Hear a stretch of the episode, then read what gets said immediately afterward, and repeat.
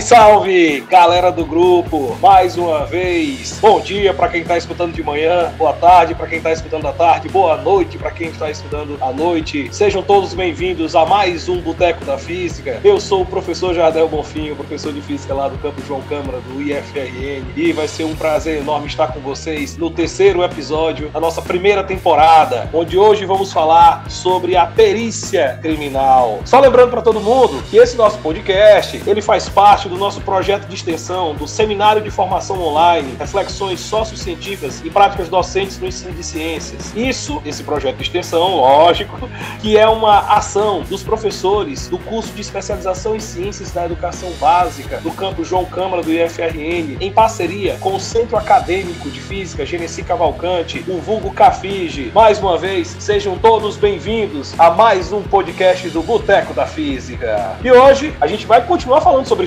física. Então, eu acho que todo mundo já sabe. A física é uma ciência muito antiga. Ela já foi chamada de filosofia natural e utilizou diversos instrumentos para responder questionamentos da humanidade. Eratóstenes, simplesmente utilizando a sombra de madeira e simples geometria, trouxe as primeiras ideias da Terra ser redonda. Galileu Galilei explicou o que era a resistência do ar e quais suas consequências para os corpos em movimento. Isaac Newton explicou o movimento dos corpos na Terra e no espaço. Einstein, Planck, Bohr apresentaram ao mundo o que era a física moderna. Hoje, todo mundo usa celular. Mas o que seria da humanidade sem a contribuição dos físicos no estudo das ondas? Mas na verdade, o que é que faz uma pessoa formada em física? Dar aulas? Simplesmente para conversarmos um pouco sobre isso, nós trazemos alguns convidados para participar dessa discussão. E nesse podcast, que tem o nome Qual a relação entre a perícia criminal e a física, eu vou contar com a presença de muita gente boa. Salve, salve, minha amiga Magali. Como vai você? Vida longa e próspera, mestre Eu sou a Magali, sou aluna da licenciatura em Física do campus João Câmara e faço parte da, do Centro Acadêmico, vulgo, como o senhorito já disse, Café. Muito bem, minha amiga Magali. Vai ser muito, muito bacana ter a sua participação nessa discussão. E eu acho que um outro convidado já esteve com a gente aqui na, no primeiro episódio. O Anderson Hugo. Salve, salve, meu amigo. Como vai? Aí, Camberg. Eu vou ver. Olá, pessoal. Boa noite a todos. Eu me chamo Hugo. É, também sou aluno de licenciatura em Física do Campo João Câmara e também membro do CAFIS. Boa noite a todos novamente. Boa noite, boa tarde, bom dia. Tem que lembrar que isso é uma gravação que não tem descrição ah. de tempo. É mesmo. eu não acostumei é, é, é, normal. Isso, esse nosso podcast está fazendo muito sucesso, né? Lembrando a, a, aos ouvintes é que a gente tem vários seguidores de, de, de mais de um país. Nós temos seguidores da Espanha, dos Estados Unidos, da Itália, e isso é muito bom. Gente, e para conversar hoje sobre a perícia criminal, a gente convidou um mega convidado, uma mega personalidade do cenário brasileiro, não, do cenário mundial, porque ele tem contato com gente de todo canto. Professor Raulison Ibiapina, professor do Instituto Federal do Maranhão, Campus Timon, professor e coordenador de física de algumas escolas particulares em Teresina, e o que eu considero mais relevante pra gente, perito criminal do Instituto Criminalística do Estado do Piauí. Professor Raulison, não tenho palavras para demonstrar minha felicidade em estar conversando com o senhor. Seja bem-vindo. Meu amigo Jardel, é, queridos aqui Hugo e Magali, Rafael, a todos, saudações a todos vocês, saudações a todos os nossos ouvintes, como você falou, espalhados aqui pelo Brasil e também contato em alguns países aí fora. É um prazer imenso, Jardel, o prazer é meu é, aceitar o seu convite para que a gente possa falar um pouquinho desse tema tão instigante, tão motivador, né, para nossa nosso público em geral e tirar algumas dúvidas, né, sanar algumas dúvidas relacionadas ao dia a dia de um perito criminal, especialmente com a formação na área de física, e bater um papo aí bem descontraído para que a gente possa divulgar sem muita formalidade e falar um pouquinho do que a gente pode fazer e dar uma resposta para a sociedade, né, que a gente pode alcançar com o trabalho pericial. É um, imenso prazer para mim poder fazer parte deste evento e de antemão até parabenizo já a todos vocês pela ideia de ter criado este canal do nosso, do nosso podcast e divulgar a ciência, divulgar vários temas tão instigantes. É um prazer para mim imenso. E a gente que agradece, fica muito feliz com a, com a sua participação. Então é o seguinte, aproveitando que o Raulson falou do nosso canal, se você ainda não segue o nosso canal aí no YouTube, se inscreve, aperta o sininho. Se você está escutando a gente pelo, pod, pelo Spotify, eita, quase que eu erro o nome aqui, pelo Spotify ou por qualquer outra plataforma, clica aí em seguir, que esse nosso podcast ele é bem bacana, ele é mensal. Então todo mês a gente vai ter, a gente está tendo trazendo um episódio para essa primeira temporada. E se tudo der certo, nós vamos ter várias e várias temporadas trazendo vários temas muito bacanas aí para todo mundo. Então vamos lá, Harrison, eu, eu, eu, eu tô super curioso para conversar contigo hoje. E eu tava aqui mexendo nos meus arquivos e recentemente a gente teve aquela lei que foi sancionada, a Lei 13.691 de 2018, que regulamenta o exercício da profissão de físico. Então, quem completa a graduação de física recebe ou o grau de bacharel ou o grau de licenciado em física. Na prática, você que é formado em física e tem esse mestrado também em física, qual é a diferença entre o grau bacharel e o grau do licenciado? Perfeito, Jardel. Uma excelente pergunta. Basicamente, assim, poucas palavras, a priori,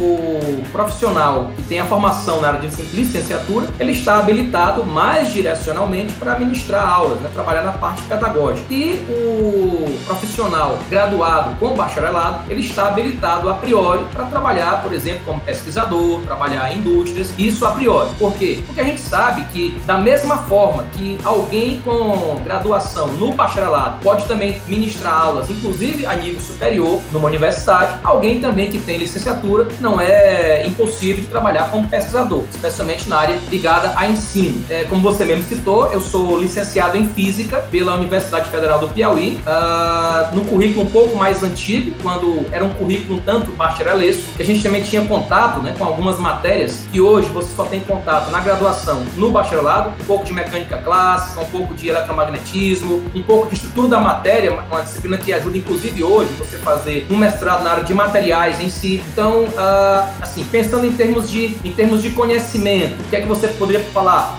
complementando? O que quem seria mais completo? É um curso de bacharelado ou um curso de licenciatura? Bom, eu diria assim, depende muito do que você vai querer seguir. Para alguém que quer apostar na área mesmo acadêmica, né, seguindo mesmo depois com a pós-graduação acadêmica, é, digamos, tanto no mestrado como também a nível doutorado, a formação dele enquanto bacharel daria, a princípio, diria assim, uma formação mais completa para esse universo. Isso não impede de alguém que fez licenciatura também seguir, também na área acadêmica. Ele vai ter que pagar algumas outras matérias para criar mais ferramentas e continuar, nesse caso, nessa, nessa área de, de, de pesquisa, né? Ou no, tanto no seu bacharel, tanto no seu mestrado, como também no seu doutorado. Agora, cada um pode trabalhar também com ensino. Tanto que eu conheço excelentes pesquisadores, é, no caso, que fizeram bacharelado, que são também excelentes professores, como também conheço pessoas que fizeram licenciatura, mesmo nesse currículo já mais recente, que são também excelentes pesquisadores. E ambos podem também trabalhar numa indústria, em algum outro tipo de concurso público, ok? Então, eu diria que, em termos práticos, a priori, seria essa ramificação, mas não impede. Tanto só para exemplificar, um dos melhores professores que eu tive em toda a minha vida, ele não tinha formação nem como físico, licenciado, ou mesmo bacharel. Ele era engenheiro civil. Acho que foi, foi seu professor, o professor Carlos Burlamar. Ele tinha uma didática impecável, né? Tanto que a gente, como aluno, acaba também absorvendo muito da didática daqueles professores que a gente tem como espelho, não é verdade? Penso, inclusive, que você tem aí, ah, digamos, esse, essa, essa reflexão muito intensa para seus colegas também. A gente acaba absorvendo, é verdade, a, essa, essa possibilidade. Então, eu acho que você aprende a dar aula mesmo é na sala de aula, porque o licenciado, ele vai, o que é que diferenciaria a princípio? Daquelas matérias mais ligadas à parte pedagógica, ele vai estudar um pouco de prática de ensino, metodologia, né, ligada a como você elaborar realmente uma aula, um plano de aula, aquela coisa toda. Mas é, onde é que você aprende? É no laboratório. Onde é o melhor laboratório? É na sala de aula. Porque você vai ter Também. contato com alunos, você vai ter contato com alunos é, com dificuldade, alunos que têm uma facilidade mais extrema, mais extrema, mais elevada de conseguir aprender algum determinado assunto. Então, é nesse é, contato que você tem que você vai criando seus métodos específicos. É mesmo que você tenha suportes referenciais teóricos, mas você acaba usando também aquela, aquela, aquela prática do dia a dia. Né? Eu, particularmente, tive a oportunidade de começar a dar aula como monitor aos 16 anos de idade. Então, eu não tinha contato nenhum com, com o curso. E aquela coisa tentativa e erro. Você vai criando gosto, vai percebendo pelas próprias perguntas que os alunos fazem e você acaba criando métodos. E o pesquisador é isso, é o cara que tem aquela parte mais acadêmica durante a própria graduação. Bom, eu, eu diria isso, nesse caso, dessa, dessa parte inicial, para a gente continuar a nossa, a nossa entrevista. Eu acho bacana você, você lembrar de um, de grande exemplo, né? É, a gente acredita na profissionalização do,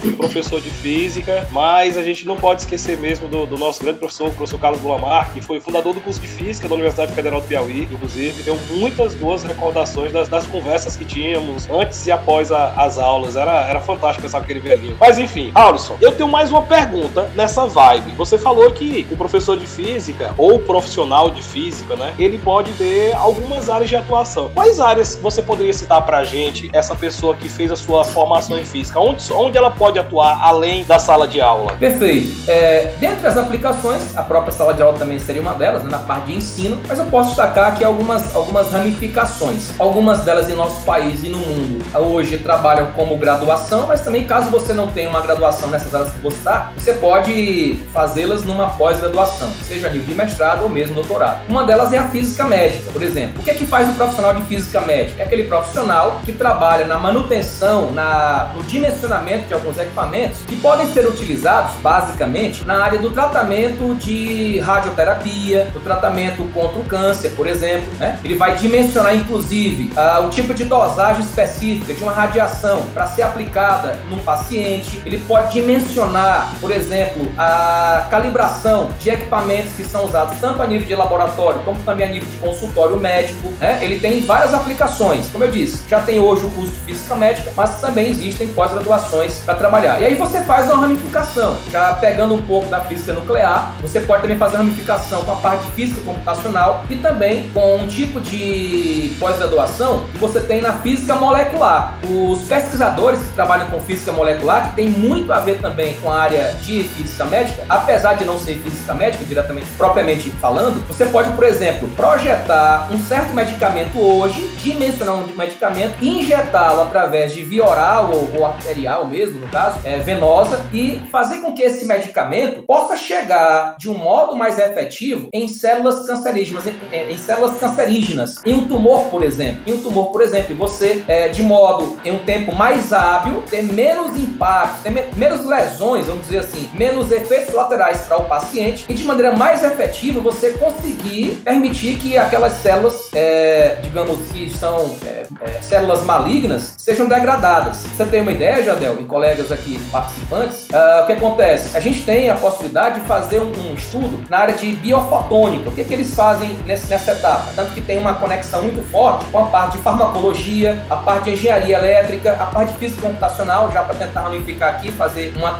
uma, um tratamento multidisciplinar, é, onde a física é o fundamento principal, eu diria assim. Você tem é, a possibilidade de utilizar o que nós chamamos de fotossensibilizadores. O que, que são? O que, que acontece? A, a ideia é semelhante. Você pode injetar um medicamento e pode ativá-lo com a luz. E ao ser ativado com a luz, ele também degradar essas células que agora há pouco nós citamos, de modo a, a gerar, como eu disse agora há pouco, também menos efeitos colaterais para o paciente. Então a gente tem várias aplicações. Uma outra área também muito interessante, e eu trabalhei um pouco com ela na, área, na época do mestrado, que foi um mestrado acadêmico, né? É, fiz o mestrado entre 2008 e 2010, aqui pela Universidade Federal do Piauí, é a área de materiais. A gente trabalhava com um pouco de física matéria condensada, desenvolvendo materiais que eram a base de semicondutores orgânicos. Né? A gente criou aqui alguns, alguns protótipos de OLEDs. É, só para esclarecer, OLED é um diodo orgânico emissor de luz. A gente estuda lá basicamente a física fundamental, uh, propriedades elétricas, a gente estuda propriedades térmicas, propriedades ópticas, fazendo várias análises e tentando otimizá-las, né? Tentando entender essas propriedades para você criar novos materiais. Tanto que isso acontece muito é,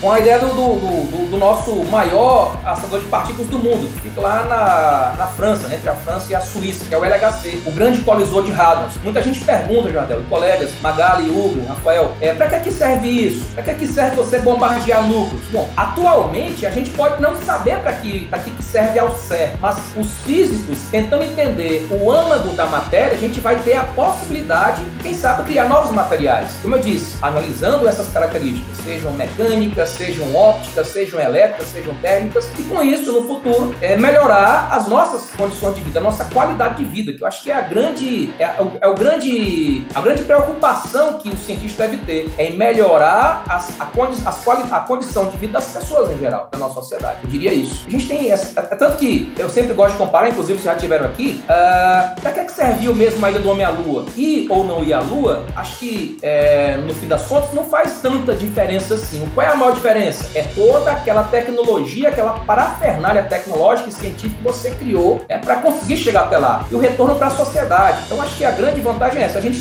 discutir física fundamental. Muitas vezes você pode não saber a aplicação, mas quando você acaba aprofundando essa, esse estudo nas características em geral, você vai criar com certeza materiais que são úteis lá no futuro pra gente. É tanto que, só para exemplificar, muito provavelmente no futuro a gente vai ter a possibilidade de trocar essa planta elétrica, que hoje a gente usa o silício, pelos materiais que são a base de, de outros orgânicos, é, emissores de luz. Ah, antigamente a gente tinha a lâmpada do Edison, né, que era a lâmpada incandescente, já que você falou também nessa evolução científica. O Edison conseguiu, em, em 1879, fazer a lâmpada pela primeira vez emitir luz por mais de 24 horas. Né? Claro que não foi só o Edison, foi toda um, uma equipe multidisciplinar, que eram também de inventores e cientistas que ajudaram a patentear a lâmpada. A lâmpada fluorescente, a lâmpada incandescente hoje não existe praticamente no mercado, você tem, você procura não encontra, só se for mesmo para enfeite, né? É, no, no sistema Vitas, vamos dizer assim, você trocou a princípio pelas fluorescentes e hoje você já tem a presença das lâmpadas de LED, que tem como o elemento principal o silício. Então qual a ideia? É, ainda, ainda nessa etapa dos OLEDs, aqui no futuro, a projeção, sei lá, 20, 30, 40, 50 anos, a gente possa no futuro perceber o seguinte: vou pintar uma parede dessa da minha casa é, com uma,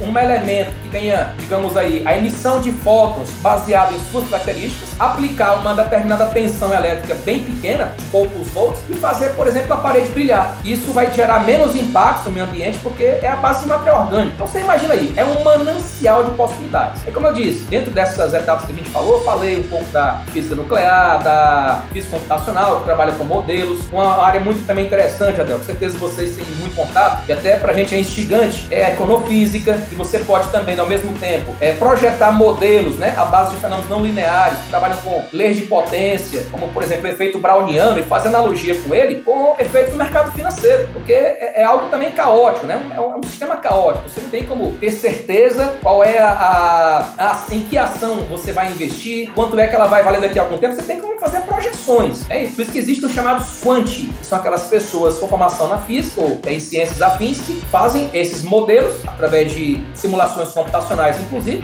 tendo visto que é difícil, né, você fazer mesmo no braço e conseguir fazer é, algumas ideias, algumas suposições para que os clientes daquela, daquela carteira possam ter ideia de como investir é, a sua renda. E eu diria que existe também a parte aí, como citei, né, de, da, da parte mais ligada mesmo astrofísica, é, física biomolecular, enfim, tem várias aplicações, inclusive o ensino, que acho que sem o ensino, Jardel, você, nós estamos trabalhando com o ensino, nada dessas áreas que a gente citou iriam ser possível. Alguém precisaria algum dia né, ser o desbravador, eu diria, de algum conhecimento, pelo menos, que pudesse dar continuidade a, a esse avanço. Bom, eu acho que destaque para você isso aí, essas áreas. Eu acho interessante porque a gente começa a conversar e quando as pessoas não têm, não têm conhecimento sobre a, a nossa área, é, você sempre tem que pensar em algo que, que choca elas. Então, quando eu lembro quando eu era solteiro, eu ia para as festas e aí eu encontrava com alguém, com uma, uma, namorada, arranjava uma namoradinha na festa. Ela falou, você faz mestrado? É.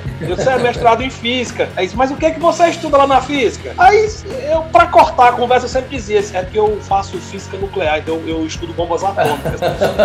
eu acho que essa resposta era a resposta que, que deixava todo mundo assim, olha, ele é físico. Parece que o, físico tá na, na, mente do pessoal, que ele só é aquele carinha lá, aquele velhinho louco que fica com a o lado de fora, que lembra muito a, a, aquela imagem é, louca, né? Todo físico é louco. Acabou, ó, tanto de aplicação de física que a gente tem. Então, se você que tá ouvindo a gente não conhecia esse montão de aplicação de física, e ainda tem muito mais. Eu sou Robson, e essa perícia? Perícia não faz parte, não? A pessoa que, que se forma em física, ela não, não, não tem como virar perito? Como é que é isso aí? Muito bem, exatamente isso, Jadel. Ah, assim, é uma outra possibilidade também, né, do profissional graduado em física poder fazer a investidura do cargo, né? Pode também trabalhar como perito criminal. É, o perito criminal é aquele profissional que ele numa cena de crime, né, tanto formado em físico, em física, como também formado em outras áreas, né? São as ciências forenses, como a gente chama, na área de criminalística, a gente tem as engenharias em geral, a gente tem a farmacologia, né? A gente pode o, o, o perito médico legista, o perito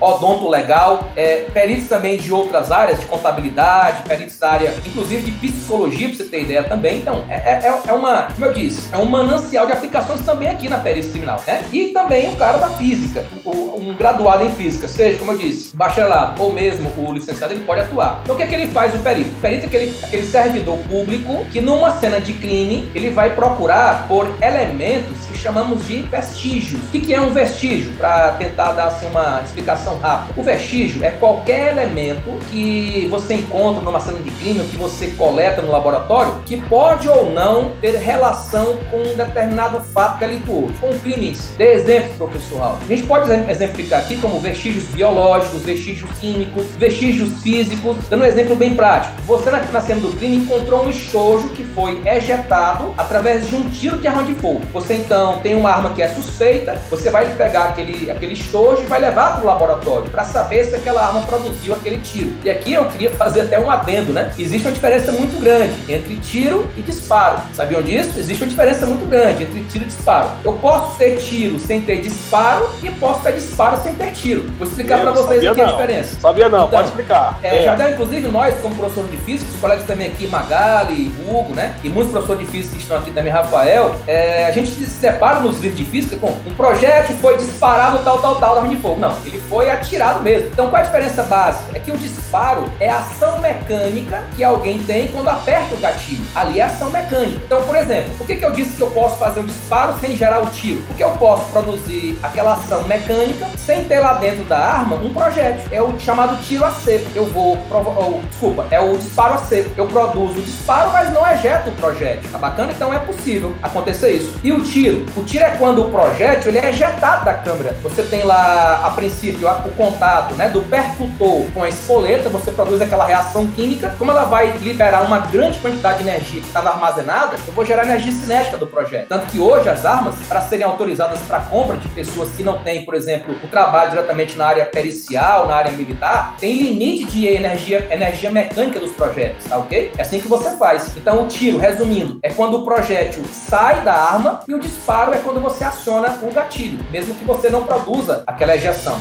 Eu, como eu falei para você que eu posso ter um tiro sem disparo, como é que isso podia acontecer? Bom, de repente a arma, você solta uma arma. Se a arma tiver com a fabricação comprometida ou uma grande sensibilidade, como aqueles CACs fazem, né? Para quem não sabe, os CACs são aqueles é, a terminologia que você usa para caçador, é, o cara que faz o colecionador e o atirador, né? O cara que ele caça, ele coleciona, ele atira. Então, eles fazem armas que são customizadas. Tipo assim, ele faz o menor esforço possível para produzir o tiro. Então, se eu soltar uma arma daquela, se tiver muito sensível, de repente pode provocar o tiro, sem eu ter pego no gatilho, entendeu? Então, como eu disse, eu posso ter tiro sem disparo, eu posso ter disparo sem tiro. Então é isso, é uma das possibilidades, só para tentar aqui contextualizar. Depois a gente vai entrar em mais detalhes ao longo da nossa conversa para falar de outras ramificações. Essa seria um pouco da, do exame que a gente faz na microcomparação balística, né? A gente faz um exame na balística e na balística, em geral, é, a gente tem pessoas na área de engenharia, na área de farmácia, é que eu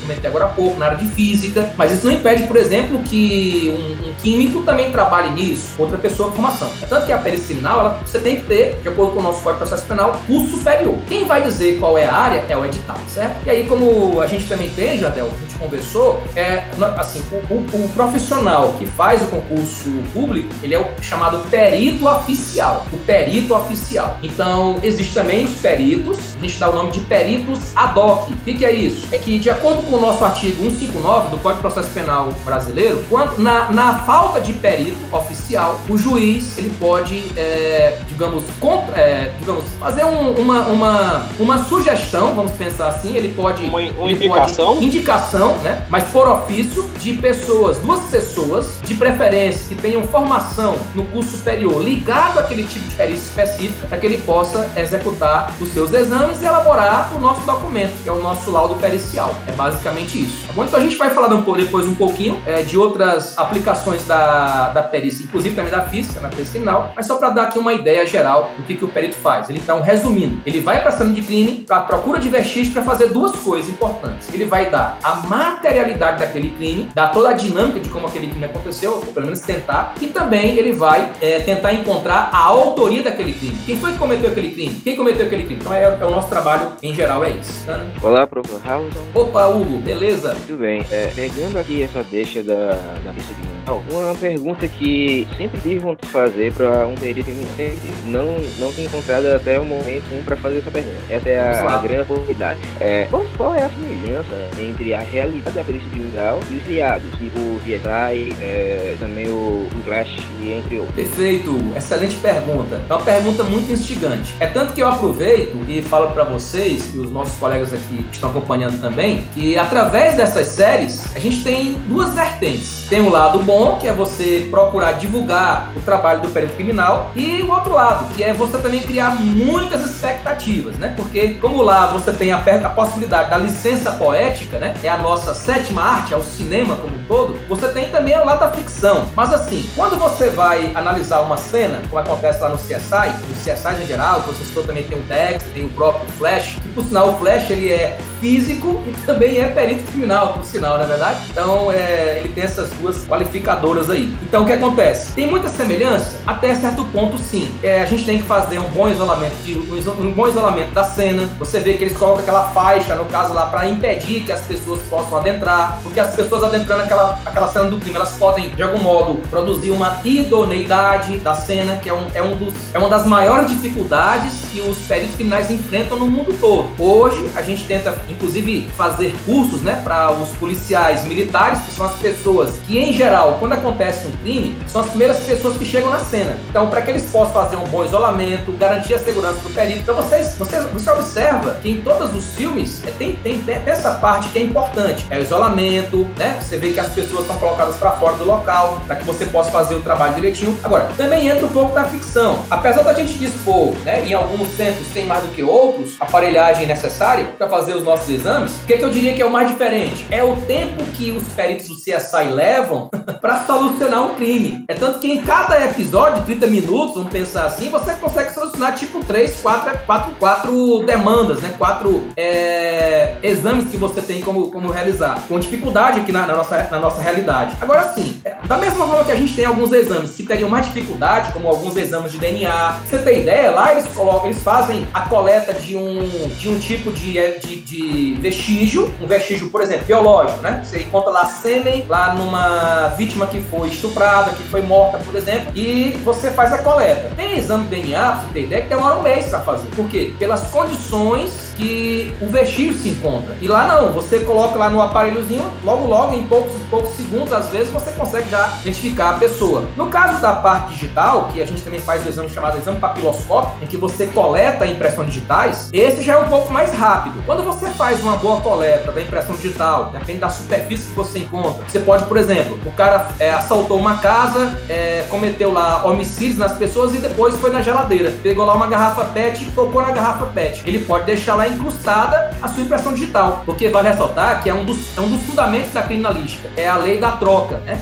Foi é, criada um dos maiores criminalistas de todos os tempos, né? Ele dizia o seguinte, quando você, no ação de crime, tem contato com os objetos, você tanto retira, como você também deixa vestígios. Então, você pode encontrar naquele vestígio da, da, da garrafa PET uma impressão digital. Como é que você identifica a pessoa? Você faz a coleta e coloca num sistema chamado de AIDS. Aqui no Brasil já temos também. E, e ao colocar no vezes, se, aquela, se aquele suspeito já tiver a impressão colocada lá no, sistema, ele vai fazer o cruzamento de alguns pontos, no mínimo 12 pontos, no tipo de impressão, é, é, impressão papiloscópica no caso, né? O que acontece? Você vai apontar algumas características é, individualizadoras. E com 12 pontos você já consegue identificar. Esse exame hoje, você leva alguns minutos, diria em torno de 10 minutos, até no máximo 20. Então, assim, é, lá no, no, no CSI eles também fazem algo semelhante, só que no tempo mais rápido. Então, assim, resumindo, muitas daquelas coisas a gente consegue fazer, porém outras não. Por exemplo, teve uma vez um episódio tá, do CSI, se não me engano, CSI Miami, o cara conseguiu identificar, tinha lá uma câmera, tinha lá um suspeito que estava de costa para a câmera e tinha, na verdade, uma pessoa de frente para ela. E a pessoa de frente para a câmera, a, a sua íris foi amplificada, ele aumentou a resolução e conseguiu ampliando a íris lá em vários metros de distância, identificar aquele suspeito que estava de costa. Quer dizer, isso a gente não consegue fazer, pelo menos hoje. Pelo menos até hoje a gente não tem essa possibilidade. Quer ver um outro exemplo?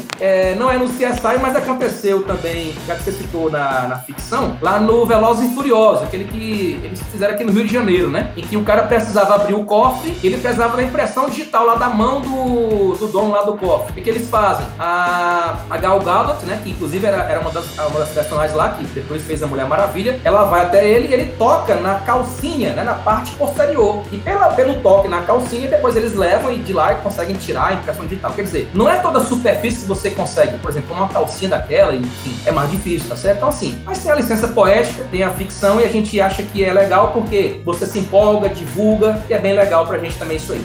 Magali, tá sem áudio, tá sem áudio. Rafa, corta essa parte. Pronto, Magali? Microfone aqui. Opa, Opa volta. Tá, tá, ok, tá ok. Volta o microfone aí. Estou ouvindo, estou ouvindo, estou ouvindo. Tá aqui não? Vai lá, valendo. Tá ouvindo, tô, estou ouvindo, mano.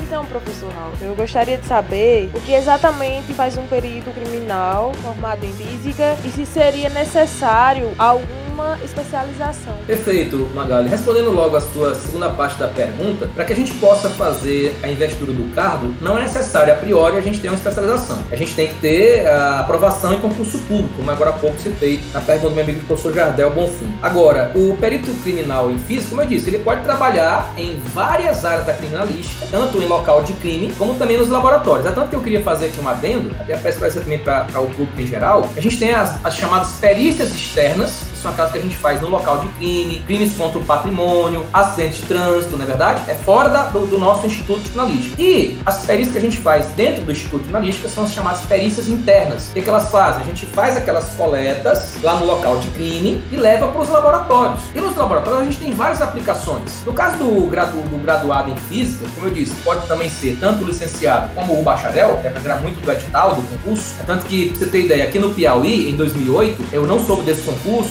é, o, o, concurso era destinado a graduados com bacharelado. Só que o primeiro colocado geral, até amigo também pessoal, é, Belfort, ele, ele foi o primeiro colocado na área de física, ele era licenciado. Ele conseguiu na justiça demonstrar que a carga horária que ele teve no curso de licenciatura era suficiente para que ele pudesse fazer a investidura do cargo. Então, ele, tanto que ele, ele, ele foi aqui no Piauí, né, em 2008, um perito da física, no caso. O meu concurso é de 2012, eu não soube desse concurso de 2008. Então, o primeiro é fazer concurso público e dependendo do edital. Mas como eu citei aqui um exemplo, né? É, que o edital era para bacharel, mas ele conseguiu ser o primeiro colocado e conseguiu passar. No meu concurso, era mesmo para licenciado ou bacharel. Depois, não, depois dessa primeira confusão aí, eles não quiseram mais fazer distinção. Colocaram para alguém formado em física. Podia ser tanto licenciado como bacharel. Então eu fiz o concurso público, eu já estava sendo professor do Instituto Federal do Maranhão, Campus Timon, e eu ingressei no Campus Timon pelo Instituto Federal em maio de 2012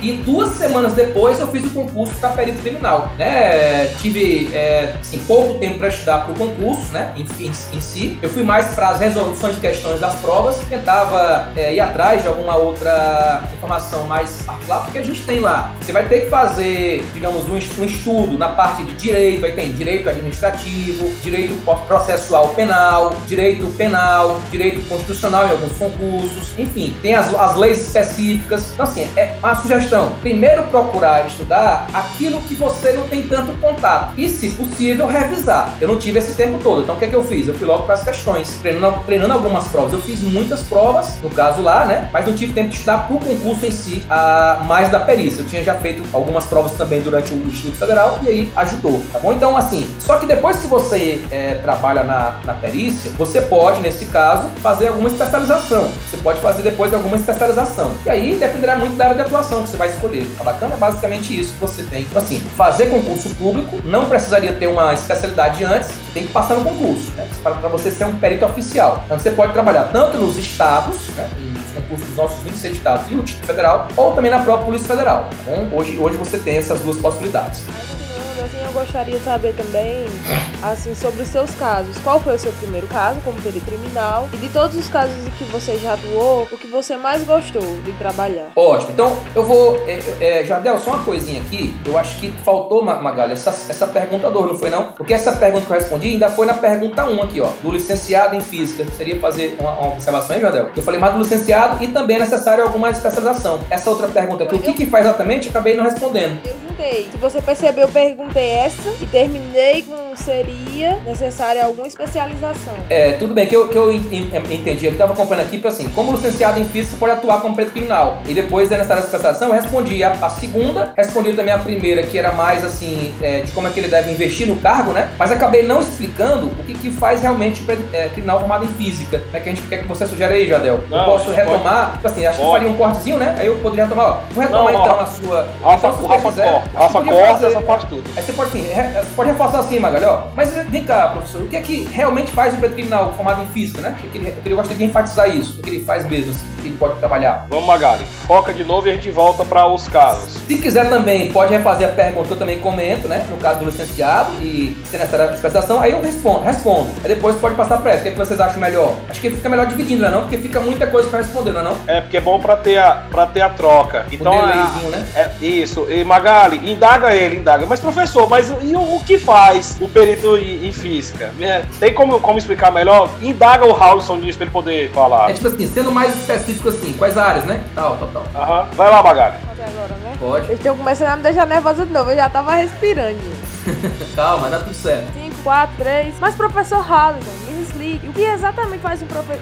Oh, já foi. Eu tirei três aqui agora, voltando. Que exatamente faz um perito criminal formado em. Mas, professor o que exatamente faz um perito criminal formado em vídeo? Muito bem, Magali, excelente pergunta. Como eu disse agora há pouco, a gente trabalha com as ciências forenses. Alguém que tem formação em física ou em outras áreas também de exatas podem, inclusive, no Instituto Jornalística, acabar fazendo trabalhos parecidos. O que, que vai diferenciar? É que aquele graduado em física, ele vai ter áreas mais afins, que eu vou citar para você agora. Seriam as áreas de balística forense, nós comentamos um pouquinho, a área de documentoscopia forense, a área de audiovisual, que por sinal é que eu trabalho, basicamente, o local de acidente de trânsito, você vai usar alguns princípios físicos, criação também de softwares e assim por diante. E assim, para tentar contextualizar um pouco, falando da primeira etapa que eu citei aqui, no caso da área de balística forense, a gente tem várias aplicações. Dentre elas, a gente faz o exame chamado exame de microcomparação balística. Vocês lembram que no início da nossa, eh, do nosso podcast, nós citamos que no local de crime, é, nós coletamos aquela, aquele estojo que foi ejetado lá pela arma de fogo, no caso de uma pistola 380.40, outra arma também. Ou você também pode coletar o próprio, o próprio projétil, ou no local, ou no interior da vítima. Quando você coleta, coleta aquele estojo e aquele projétil e leva para o laboratório de balística, como é que você faz essa microcomparação? Bom, você usa o microscópio, que é uma aplicação muito interessante na área de óptica para física. O que é que você faz? É interessante compreender, quando você provoca um tiro,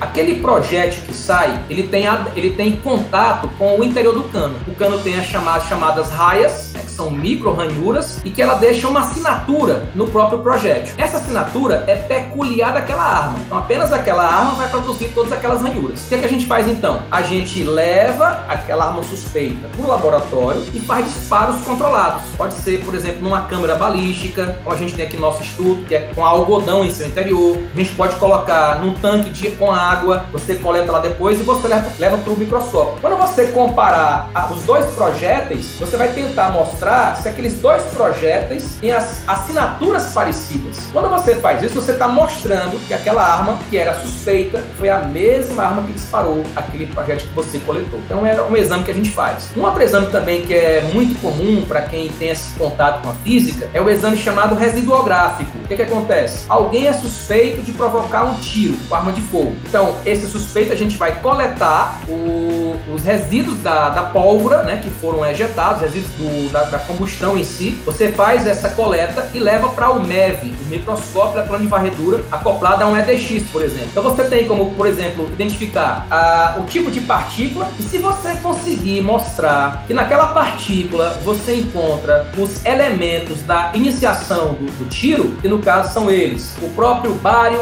o chumbo e o antimônio, você está indicando através de um indício de que aquela pessoa pode ter provocado aquele disparo. Antigamente, só para vocês terem uma ideia, eram feitos através de é, reagentes químicos, mas ele podia apontar um falso negativo. Porque ele podia apontar a presença de ferro, a presença de chumbo, e que alguém que trabalha com funilaria, mesmo sem fazer disparos, quando for coletado o seu corpo, em partes do corpo, você pode também indicar a presença desses elementos. Então, por isso que eles foram colocados, foram, é, não são mais utilizados. A gente utiliza esse exame, é usando esses equipamentos que a física desenvolveu, né? São fundamentos físicos. É uma aplicação belíssima nessa área. A gente tem também a parte da comentoscopia, que é para você identificar se algum documento foi é, foi feito de alguma maneira, ele foi fraudado, assinatura, cheque, enfim, são várias possibilidades. E usando, como eu disse agora há pouco, vários equipamentos. A gente tem é, os aparelhos de infravermelho, a gente tem cromatógrafo gasoso, bom, enfim. Aí você pergunta, e você já tem também isso lá no seu laboratório, nos laboratórios de vocês aí do Piauí? Hoje nós já temos. Nós não temos ainda o MEV, mas a gente tem um, um projeto muito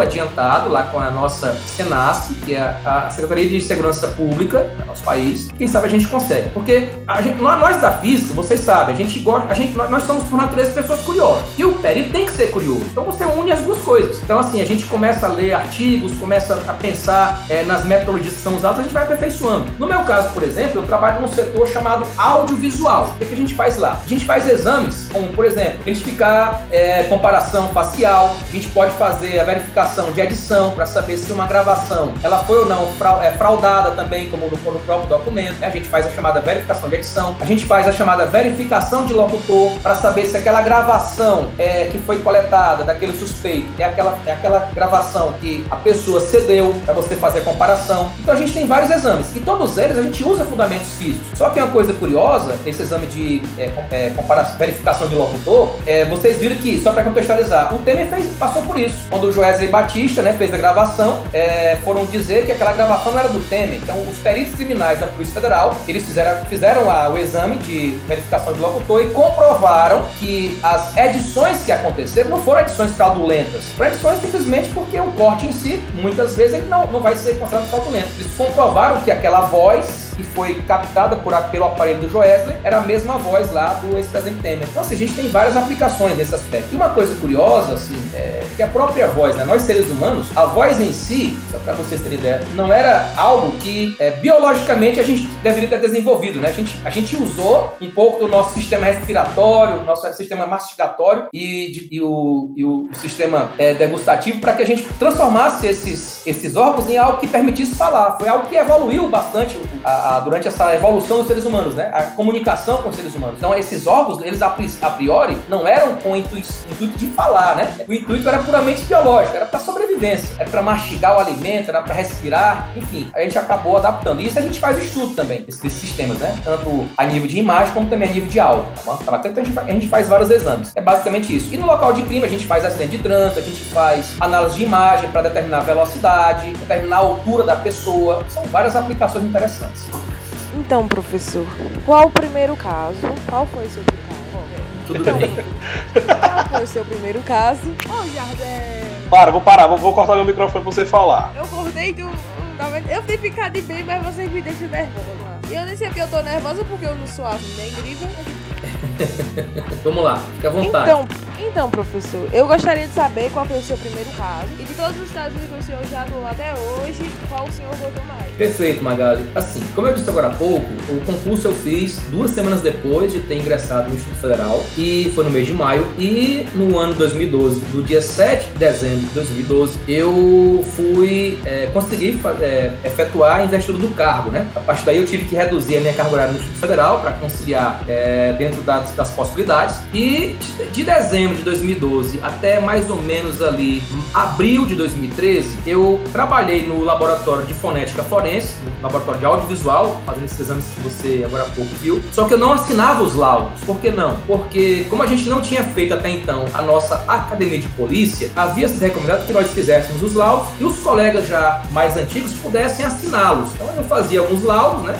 Laudos, eu diria, mais simples, é, lá de um assalto, enfim, laudos que eram possíveis fazer com aqueles exames sem ter tido contato com a Cadepol. Porém, em maio de 2013, mesmo sem ter ainda feito a Cadepol, houve uma demanda que o outro colega da física não pôde fazer parte, alguns motivos específicos. E o nosso diretor me direcionou para que eu pudesse fazer aquele tipo de exame, né? O que é que aconteceu? Explicando para vocês. O primeiro caso foi esse, foi um acidente de trânsito. Só que um acidente de trânsito que não é esse acidente de trânsito muito simples, que você, por exemplo, tem lá uma frenagem, aí você tem as marcas de frenagem e com ela você determina a velocidade. Então, na prática mesmo, essas questões você dificilmente vai ter na demanda normal dos nossos carros. O que é que acontece? Há uma colisão, o carro capota, ele interage com o um muro, bate no passeio público, tem um amassamento, tem outro Quer dizer, você perde basicamente muitas informações e você passa a não ter mais controle daquelas, daquelas variáveis que a gente tem que utilizar. Então, o que a gente tem que fazer? Usar métodos alternativos. Foi isso que a gente procurou fazer. Então, esse, é, para vocês terem uma ideia, esse acidente de trânsito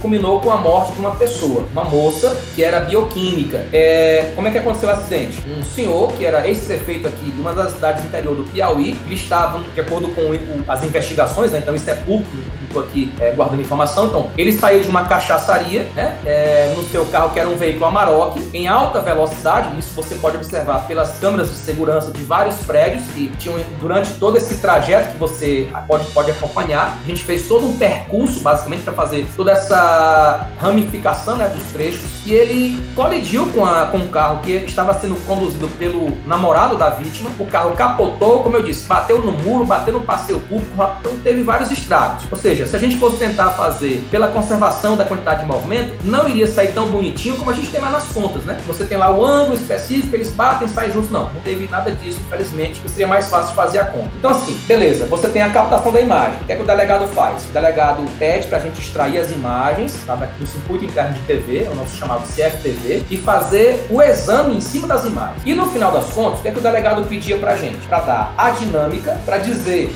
se houve invasão de sinal e qual era a velocidade dos veículos. Bom, como é um cálculo de videoanálise, a gente sabe que a gente não pode simplesmente olhar para o vídeo, estimar aqui distância e botar lá. A gente fez análise de várias câmeras, a gente fez é, experiências lá de simulações para tentar controlar. E na época eu não tinha feito nenhum trabalho nesse estilo. Eu mandei uma solicitação de pedido de ajuda né, para o nosso Fórum Nacional para saber se algum colega perito tinha feito alguma análise usando algum software, alguma coisa do tipo, que pudesse analisar as imagens, dizer a velocidade. Ninguém, é, assim, não sei se alguém tinha feito, acabou que ninguém mandou para a gente. Então o que, é que a gente fez? Entra o trabalho, o trabalho do físico. Você tem um problema e você precisa resolver aquele problema. Como é que você vai, vai você vai fazer? Você vai dividir para resolver. Você vai fatiar aquele problema. É assim que a gente faz. Tem um problema extenso, você vai fatiar. Então, primeiro passo, eu fui atrás de um software. E dentro dos softwares gratuitos que a gente encontrou, encontrei um que é muito usado na instrumentação em física, que é o Tracker. A gente então conseguiu encontrar o Tracker, conseguiu mostrar que ele tem algumas limitações e para a gente corrigir as limitações, a gente precisou usar é, os experimentos controlados. A gente pediu ao nosso diretor que ele liberasse um, um radar móvel. A gente fechou lá uma via aqui em Teresina, que é a famosa Avenida Maranhão, que o professor Jardel conhece bastante. A gente fechou um trecho da via para fazer os experimentos. A gente então conseguiu mostrar as limitações e como é que a gente corrigiria esses problemas. Então, com isso, a gente, com esse aprendizado do experimento controlado, fomos então lá para o local que ocorreu o acidente, conseguimos fazer toda a análise por duas metodologias. Então, a gente indicou a velocidade, indicou a dinâmica e concluímos que ele tinha invadido o sinal. Ele estava, só para vocês terem uma ideia, a mais ou menos 80 km por hora, numa via coletora que, no nosso caso, pelo Código de Trânsito Brasileiro, é apenas para 40 km por hora. Tá? Com o dobro da velocidade. Claro, depois foi punido, teve, teve a sua pena específica, e eu diria que esse foi o primeiro caso, também um, algo instigante, porque a gente acabou desenvolvendo uma metodologia que até então uh, não havia sido utilizada, e a gente conseguiu depois é, publicar isso em congressos nacionais, né? inclusive tive contato com o próprio criador do software, ele ficou muito animado, é, o professor Doc Brown, lá de, de Cabrillo, né, nos Estados Unidos, ele inclusive, a gente trocou e-mails lá, ele, ele me falou que até então ninguém tinha pensado em usar o tracker para fazer análise forense, e né, incentivou bastante, fiquei muito feliz a gente ter conseguido isso. Foi um trabalho em equipe, basicamente, né? A gente conseguiu, então acho que é a parte, da, é a parte legal da física, né? Na perícia criminal, é a gente primeiro gostar de resolver problemas e segundo usar metodologias, né? A gente pega o problema, fatia o problema, isso também se faz em outras áreas, mas é instigante, é a parte instigante da, da física. E a outra pergunta que você fez foi qual foi o caso que eu mais gostei? Foi isso, Magado? o caso que eu mais gostei, não é isso?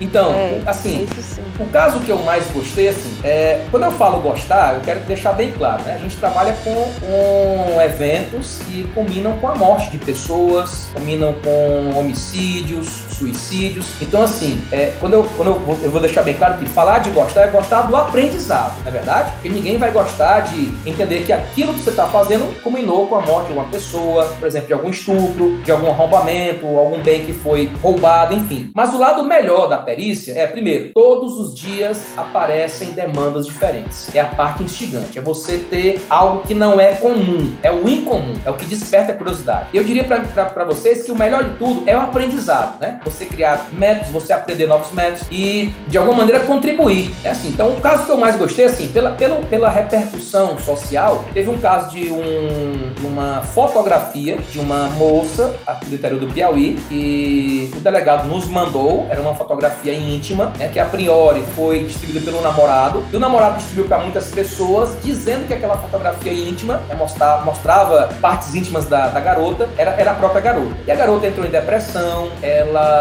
enfim, você imagina aí o que pode ter acontecido passado pela cabeça dela. Quantas pessoas a acusaram, enfim, aquela coisa toda que a gente conhece é, pela grande quantidade de disseminação né, de, de vídeos, de fotografias. Pois bem, o delegado nos mandou, ele pediu que nós fizéssemos o trabalho para dizer se aquela fotografia era autêntica ou era montagem. Claro que a gente não podia, evidentemente, fazer o exame é, chamando a garota, obviamente. A gente não ia fazer isso, obviamente, não se faz isso. A gente ia trabalhar em cima da fotografia. O que, é que nós mostramos na verdade? A gente mostrou, a gente conseguiu mostrar que aquela fotografia ela foi retirada através dos nossos fotos, também a gente tem contato com algumas outras possibilidades, de um site anterior à época que a fotografia havia sido, digamos, liberada. Então, a garota, ela tinha inclusive perdido o celular no mês de fevereiro, e essa fotografia, segundo as pessoas, né, por iniciativa do ex-namorado, dizia que ele tinha tirado lá, ele tinha recebido dela no mês de fevereiro. Foi daí pra frente que a fotografia começou a ser liberada. Porém, a gente mostrou que essa fotografia foi retirada de um site pornográfico, é bem anterior à publicação dessa fotografia. E a fotografia já estava lá, então era de outra pessoa, não era dela. A gente também conseguiu mostrar que ela tinha, até certo ponto, uma certa edição. Então depois a, a delegacia informou isso na cidade,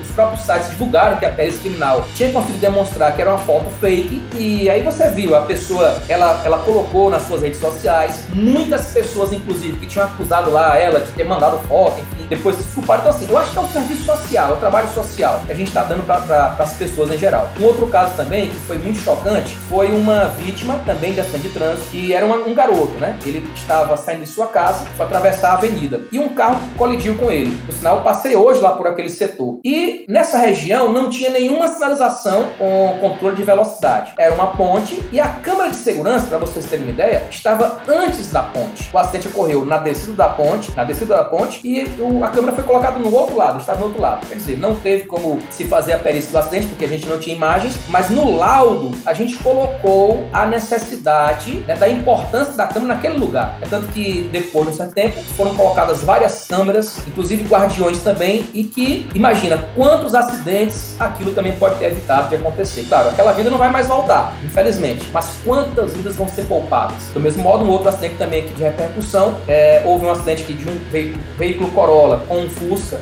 No Fusca estavam dois irmãos que vieram a óbito, é, um, um, no dia e outro depois. Uma terceira pessoa ficou com sequelas pelo resto da vida. E o Corolla é, era conduzido por uma pessoa e em alta velocidade também. E a delegada pediu para que a gente pudesse fazer a dinâmica de novo, dizendo quem invadiu o sinal e também qual era a velocidade dos veículos. A gente conseguiu fazer através de um estudo, aí de novo entra a área da física, porque a gente sabe que muita gente divulga que quando acontece uma colisão, quando o velocímetro fica travado num certo lugar, as pessoas pensam que aquela é, marcação do velocímetro travado é a velocidade que o carro tinha antes da colisão, o que não é verdade. O que não é verdade. O velocímetro é apenas um instrumento de medida. Então, como relógio, se eu jogar um relógio no chão, o relógio se espatifar, ele pode travar em qualquer horário. Ele não vai travar necessariamente no horário que ele estava marcando quando o colidiu com o chão. Então, existe um fenômeno físico chamado de needle slap, também chamado toque de ponteiro. Quando a colisão é muito brusca, o ponteiro do velocímetro ele pode interagir com a base do marcador. E mesmo que ele não fique travado ali, ele pode deixar uma marcação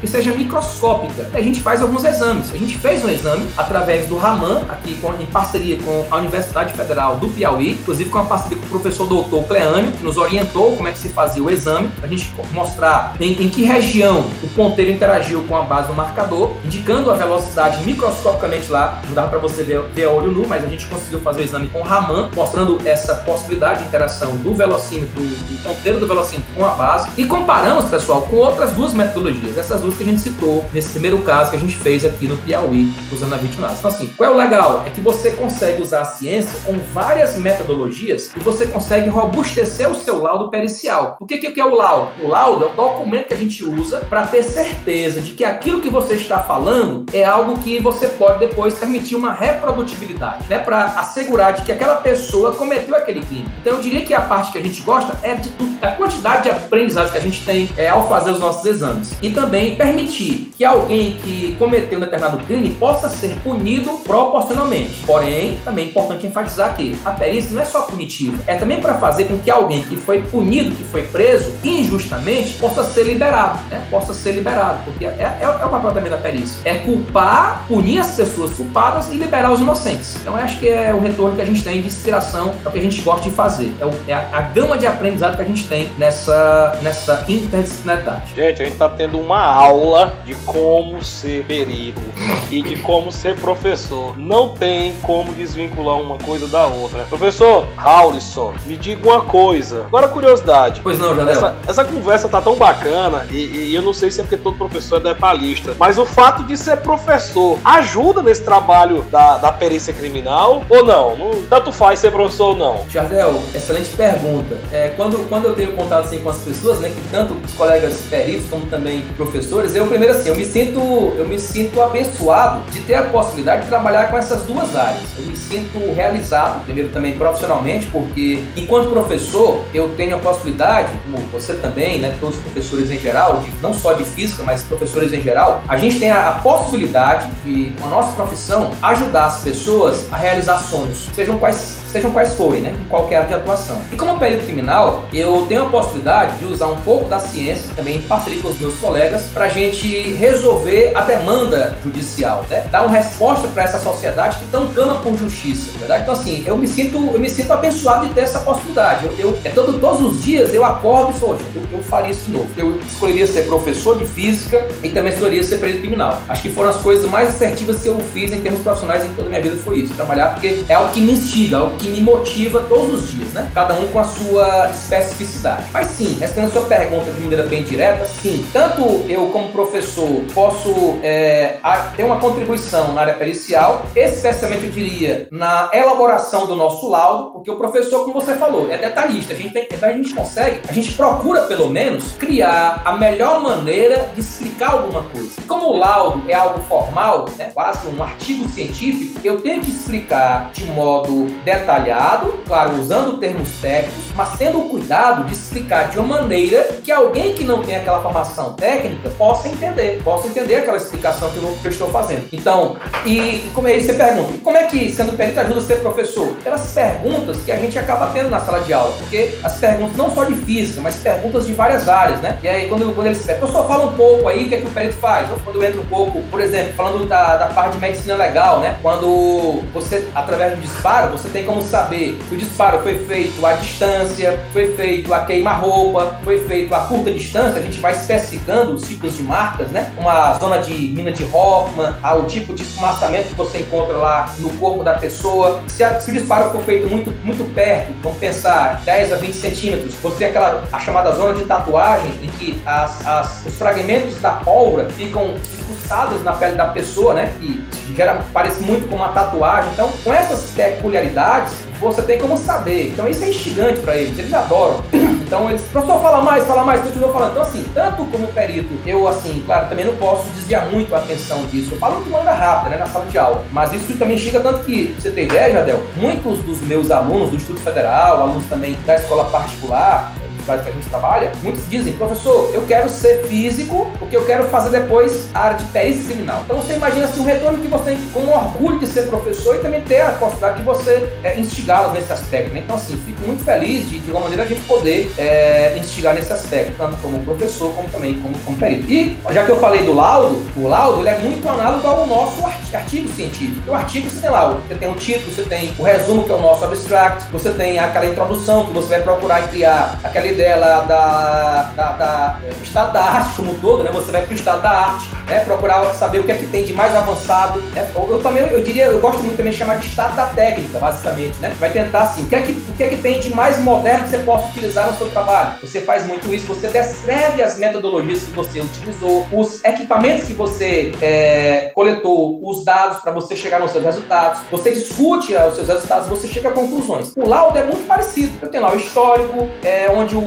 o delegado ele vai mandar para mim quais foram as vítimas envolvidas, quais foram os suspeitos, onde aconteceu, quando aconteceu, enfim, você faz a descrição dos materiais, você fotografa, de acordo com o que pede o nosso Código Processo Penal também. Porque assim, de acordo com o artigo 158, todo crime que tiver vestígio será indispensável o exame de corpo de delito, que é o exame dos vestígios, em geral. Né? Não é um corpo mesmo propriamente dito, né? Pode ser o corpo, pode ser o corpo, mas não é só o corpo em si. Pode ser qualquer vestígio, como eu disse, é, sêmen, saliva, sangue, é, pode ser, por exemplo, o projeto que você coletou, pode ser a parte química, que é o residuográfico, enfim, tem uma gama de possibilidades. Então, é indispensável o exame de corpo de delito, que é feito por peito oficial. E que o, próprio depoimento, nesses casos, ele não pode ser superior. O depoimento também é uma prova, no nosso Código, código Processo Penal. Mas o, o, a prova mais robusta é a prova científica. Quem que faz isso? É o peito criminal, é o peito oficial. É com base nos experimentos. E, como eu disse, a gente tem que fazer o laudo descrevendo passo a passo, para que depois alguém, que é aquele, aquele auxiliar de perícia, né, pode também ser contratado pelas partes, ele, quando for tentar reproduzir, que ele não chegue a outro resultado, ele não chegue a outro resultado, ele vai encontrar o mesmo resultado que você encontrou. Então, por isso a necessidade, Ardel, queridos colegas Magali, Hugo, Rafael, da importância de você fazer não uma só metodologia. Porque o cara que vai tentar derrubar o teu laudo, Ardel, ele vai ter que derrubar não só a metodologia, vai ter que derrubar todas. Então, quando você robustece com várias comprovações metodológicas, para ele conseguir isso é muito difícil. Então, você pergunta, já teve algum caso assim? Teve um cara aqui que tentou derrubar um laudo nosso, é, que é um direito, né, de acordo com o que rege a nossa Constituição também, mas quando ele for analisar os dados, ele realmente chegou à conclusão de que aquilo que nós tínhamos colocado estava coerente. Então, depois isso não foi para os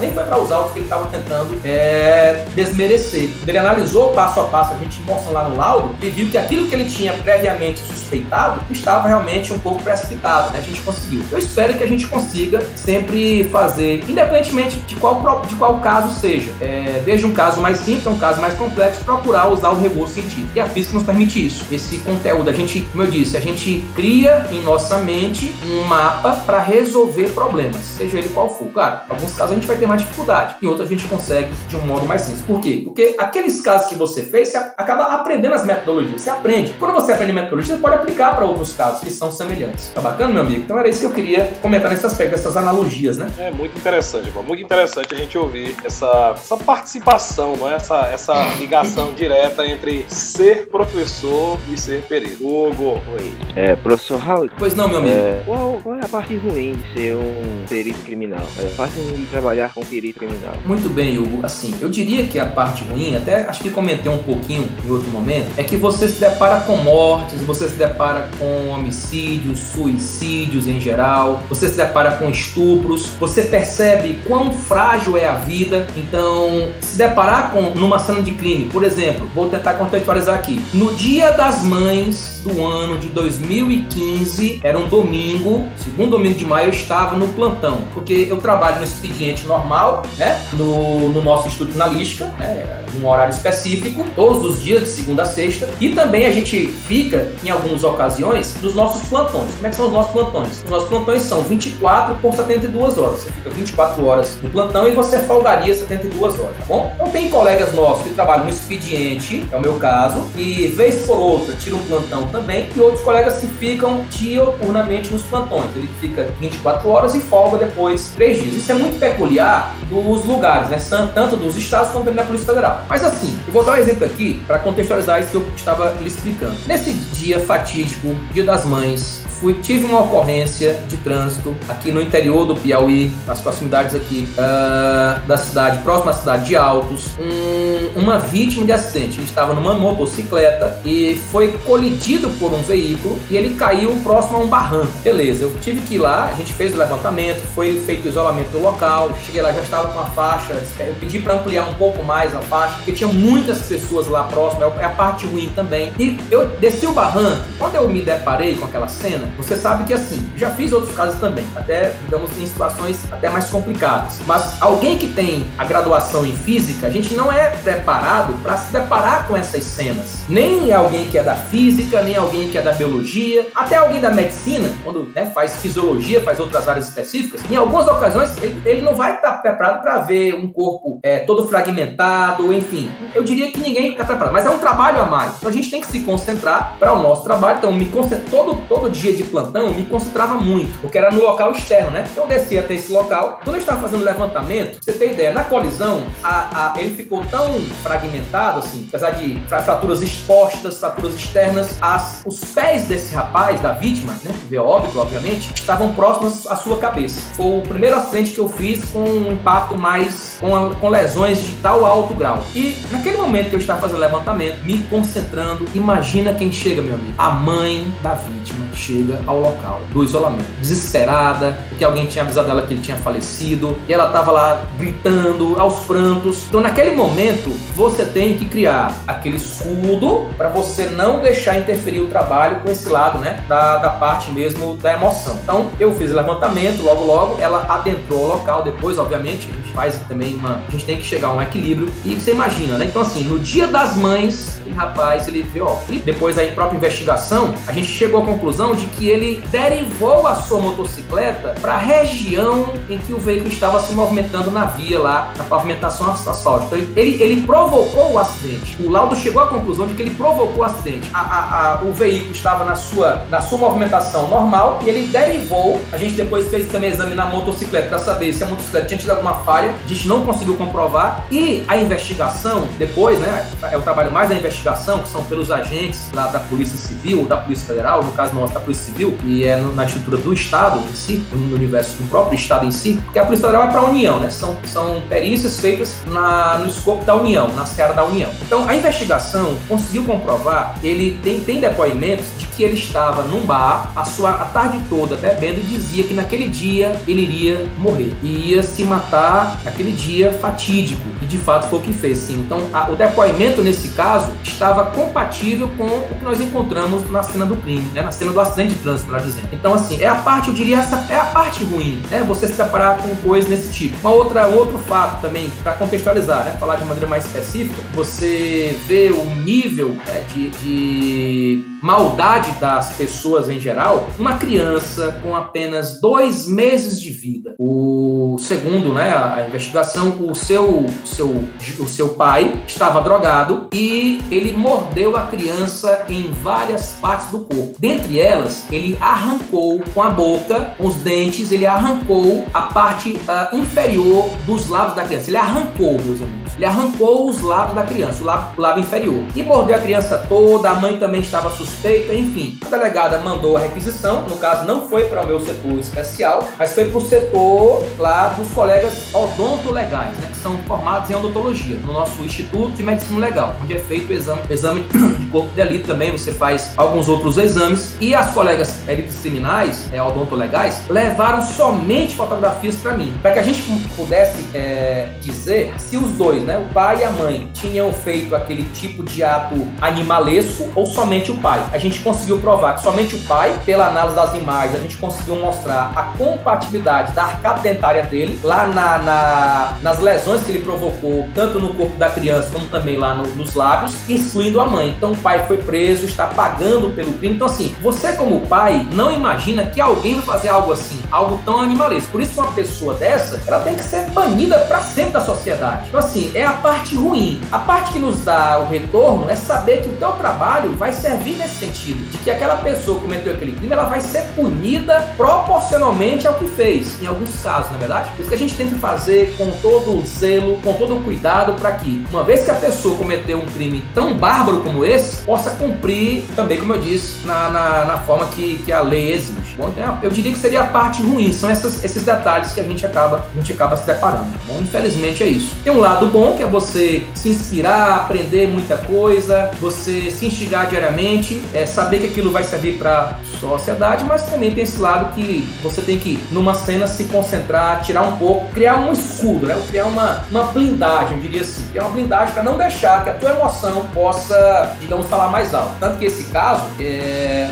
foi o caso que mais me chocou em todos os anos. Eu estou, ah, vai fazer agora no dia, no dia 7 de dezembro, eu completo oito anos como final, e esse caso, apesar de eu não ter visto a criança mesmo lá diretamente, vi somente as imagens, tive que analisar as imagens, foi para mim o caso mais chocante. Até agora, aquele que mexeu comigo. Eu cheguei em casa, eu, eu, não, eu não, não me concentrei muito bem, e quando eu lembro, uh, gera de novo essa, essa sensação, mas a gente vai superando. Professor, com certeza, é, nem só de flores, né? Vive um perito e quando a gente escuta esse depoimento, não tem como a gente não ficar triste também. Imagina se, a gente, se a gente escutando aqui o relato de alguém que não viu a cena uh, pessoalmente, só viu através de fotos, a gente consegue sentir o quão pesado foi é, tá, tá participando daquele caso. Eu imagino todos vocês, toda a equipe que teve a responsabilidade de responder os questionamentos feitos pelos juízes. Enfim, é, é, é, é interessante saber. Eu acho que todos os nossos ouvintes, os nossos colegas que estão aqui, eles se empolgam muito, vendo que é, ah, é muita coisa bacana, CSI, Dexter, mas tem a parte cruel sim. E essa parte cruel, eu acho que você conseguiu passar um pouquinho pra gente. Só uma coisa legal, Jadel, assim, que a criança, ela, hoje, ela, ela não está mais com os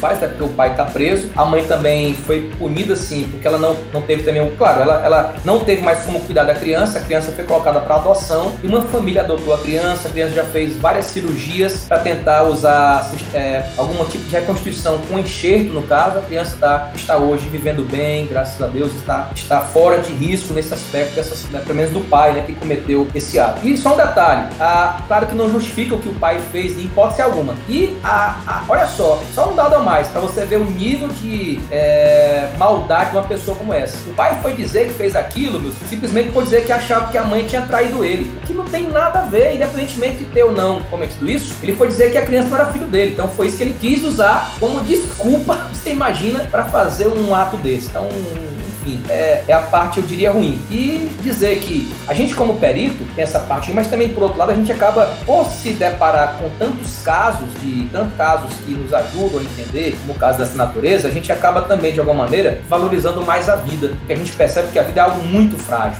De uma para outra, você pode sofrer uma eletropressão, um choque elétrico, você pode culminar com um acidente de trânsito, você pode, enfim, é, sem motivo nenhum, sofrer algum tipo de contato com algum produto químico que possa produzir um efeito que seja é, de envenenamento, enfim, são várias possibilidades que você acaba tendo, procurando ter mais cuidado com a própria vida, né, para valorizar realmente a vida. Acho que é importante reforçar também isso. A gente percebe que a vida é algo tão frágil, a gente vê isso quando a gente se depara com a cena do crime. Já vi casos de enforcamento, casos de suicídio por outros motivos, enfim, é, são muitos casos. A gente tenta, como eu disse, criar uma blindagem para que isso não venha interferir no lado emocional, tra trazendo algum tipo de interferência na parte mesmo profissional. Que bom, professor, que bom. E que eu continue nessa, nessa missão. Isso é uma missão, viu? Para toda a sociedade, continue dando essa contribuição e que tem sido dada nesses últimos anos aí de, de profissão, tá certo? E, gente, infelizmente, a gente vai ter que acabar esse podcast. Eu, eu por mim, passaria três, quatro horas conversando. Conversando não, isso é uma palestra. Eu não sei como, como falar de uma mente ávida como essa que está aqui conosco,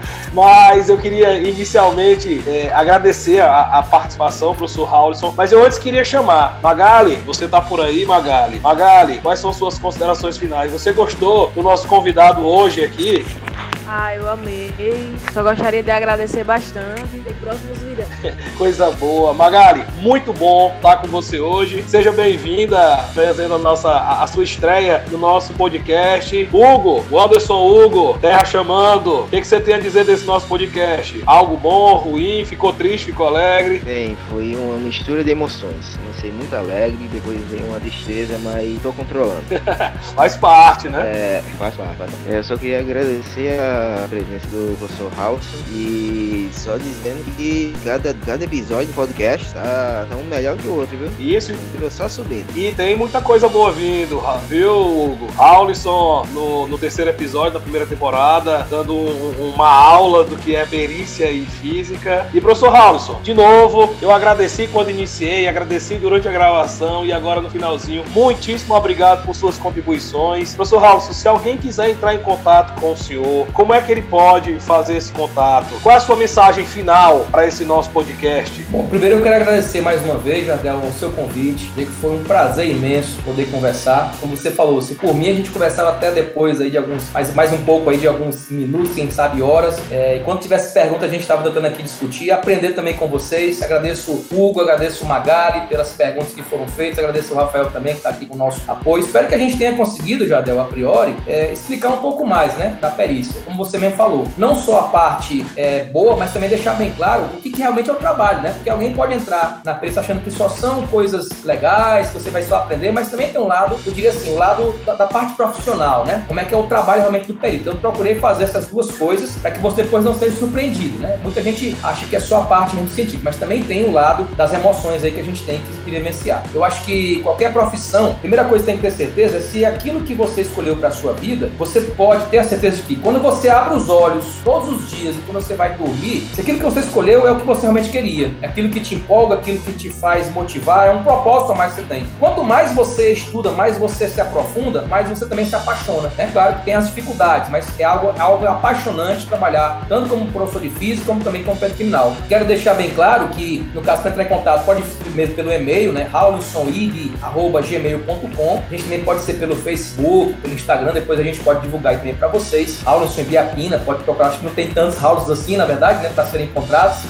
e é isso, eu, eu quero deixar essa, esse agradecimento a você, mais uma vez aqui aos colegas que participaram, a Gali, Hugo, muito obrigado pela oportunidade. É isso aí, professor. Então, se você gostou desse podcast, dá o seu like aí, viu? Clica no seguir no, no Spotify e o contato do professor House vai estar na, na BIOS aqui. Então, vai ser muito fácil localizá-lo e, e, ter essa conversa sadia. Acredito que o professor Howson trouxe muita coisa interessante e com certeza vai ser bem marcante a repercussão desse nosso podcast. E você aí, nosso ouvinte, que está escutando esse podcast, não perca o próximo episódio. O quarto episódio desse podcast vai falar um pouquinho sobre a física dos animes e tokusatsu. Meu Deus, o que é tokusatsu? O que é um anime? Qual a relação? Aparece física. E a gente vai ter a participação de dois professores, o professor Lucas Isídio, lá do IFE, do campus Parnaíba, e o professor Jefferson Hércules, mestrado em astrofísica pela Universidade Federal do Ceará. Então, gente, não percam os nossos próximos capítulos. Eu sou o professor Jardel Bonfim e foi um prazer enorme estar com vocês. Tchau, gente, até mais!